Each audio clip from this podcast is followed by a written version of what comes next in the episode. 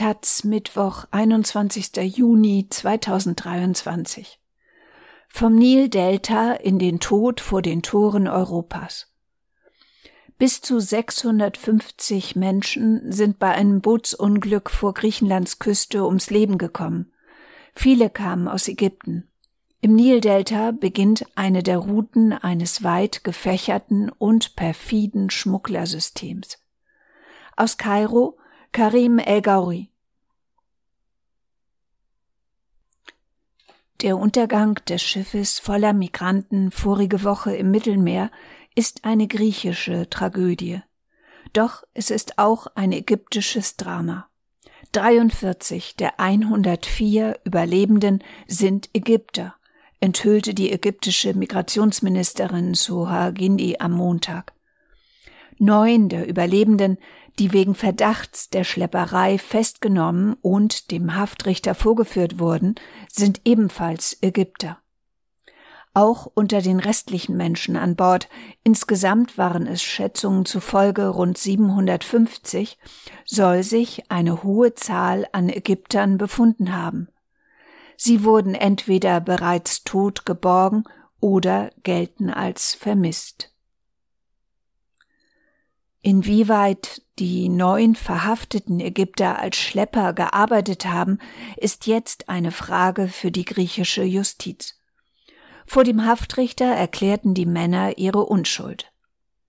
Mein Mandant sagt, er sei auch nur ein Opfer und habe eine erhebliche Summe für eine Reise von Ägypten nach Italien gezahlt, erklärte Dimitris Drakopoulos, ein Pflichtverteidiger eines der Angeklagten.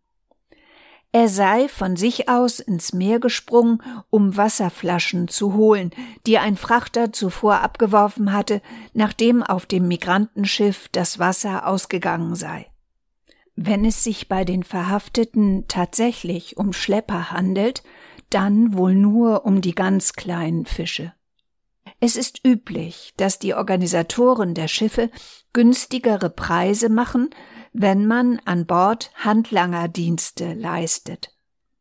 Laut der unabhängigen ägyptischen Nachrichtenplattform Mada Massa berichteten Angehörige zweier der Festgenommenen, dass diese erst vor wenigen Wochen Ägypten verlassen hätten, um nach Europa zu reisen.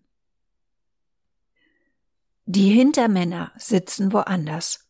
Einer der Namen, die im Zusammenhang mit der Tragödie genannt werden, ist der des Libyers Muhammad Abu Sultan, genannt Kaiser des Meeres, der auch der Besitzer des gesunkenen Bootes sein soll.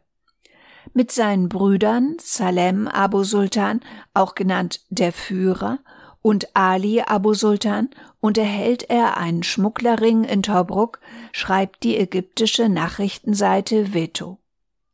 In der ostlibyschen Stadt war das Boot gestartet. Doch das gesamte System der Schmuggler lässt sich nicht an einigen Namen festmachen, die auf lokaler Ebene zu Schmugglergrößen geworden sind. Es ist ein riesiger Schmugglerring, der sich aus dem Inneren Afrikas über Ägypten, Libyen und Tunesien bis nach Europa zieht. Von einem gigantischen Spinnennetz spricht Gamal Gohar, der für die überregionale arabische Tageszeitung Ashak al-Awsat als Investigativreporter in Sachen Migration und Libyen arbeitet. Das ist wie ein Markt mit Angebot und Nachfrage, und die Nachfrage wächst immer mehr.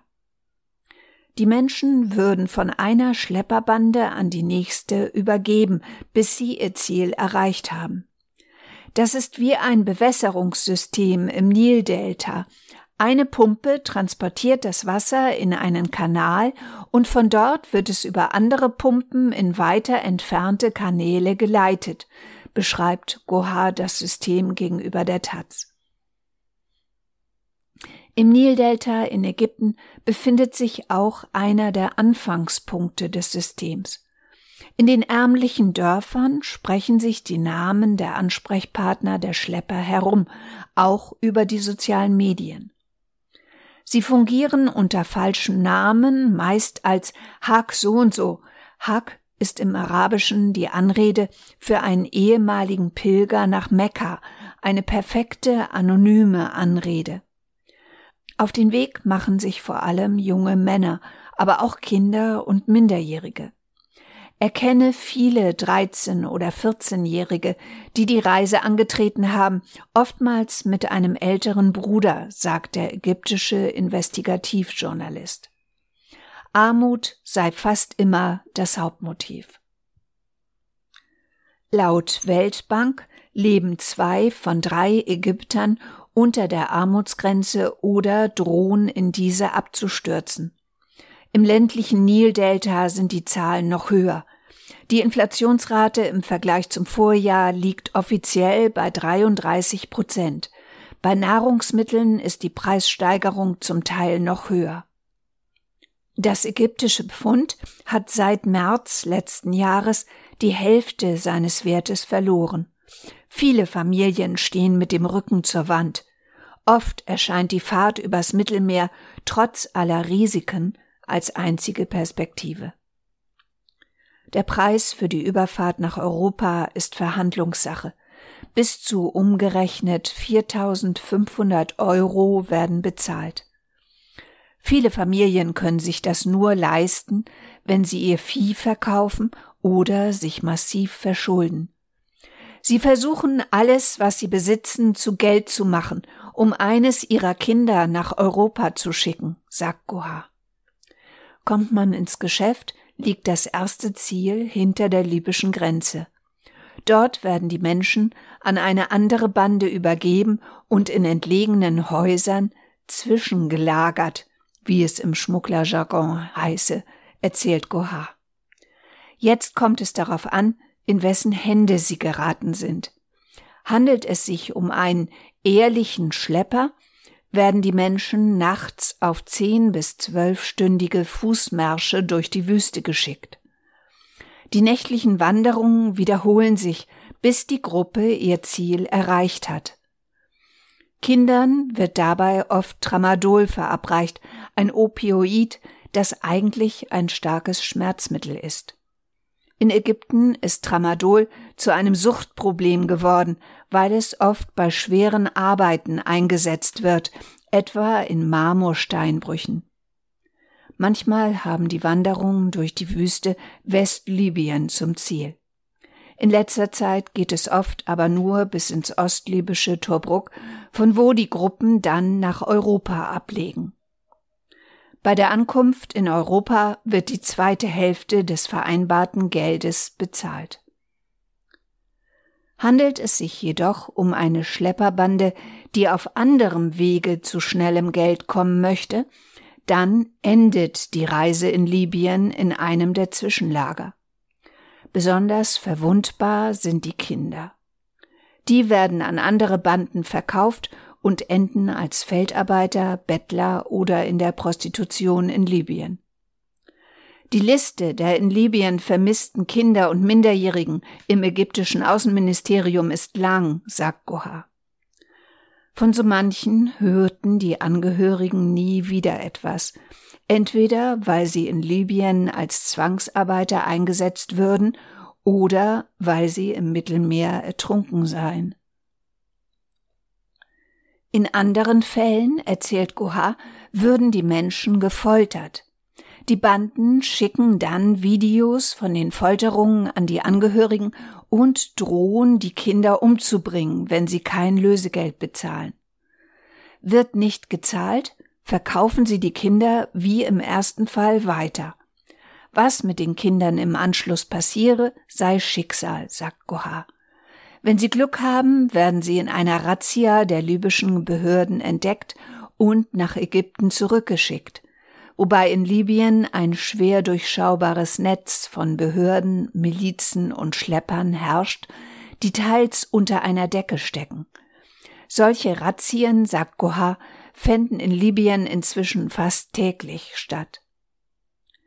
Doch auch wenn die Kinder aus ihrer miserablen Lage befreit werden, ist es selten eine glückliche Rückkehr nach Ägypten.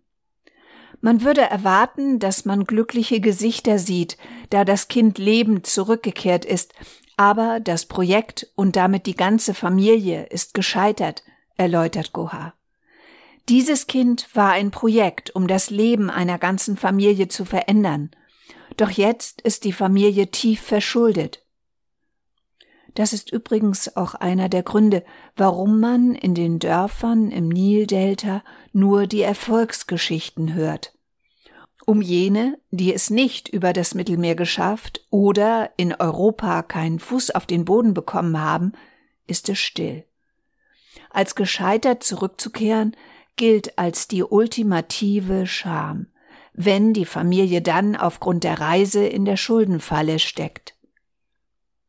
Einige der Familien, die Angehörige auf dem vor der griechischen Küste gesunkenen Schiff verloren haben, haben mit Mada Maser gesprochen. Demnach sind unter den Opfern viele Minderjährige und Kinder. Die Geschichten, die die Angehörigen berichten, sind immer die gleichen und decken sich mit der Beschreibung des Investigativjournalisten Goha. Der Vater des 14-jährigen Muhammad Desuki etwa bekam einen Anruf aus Libyen mit der Drohung, sein Sohn werde umgebracht, wenn er nicht weitere, umgerechnet 4000 Euro bezahle.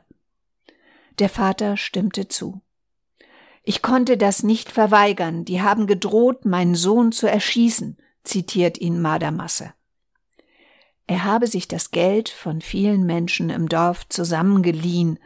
Später erhielt er einen Anruf, dass er in einer Stunde zum Dorffriedhof kommen solle, um das Geld einer Frau in einem schwarzen Nikab, einem Vollschleier, zu überreichen. Als er dort ankam, sah er zwei Familien, die ebenfalls auf die Frau warteten. Ein paar Tage später bekam er einen Anruf von seinem Sohn.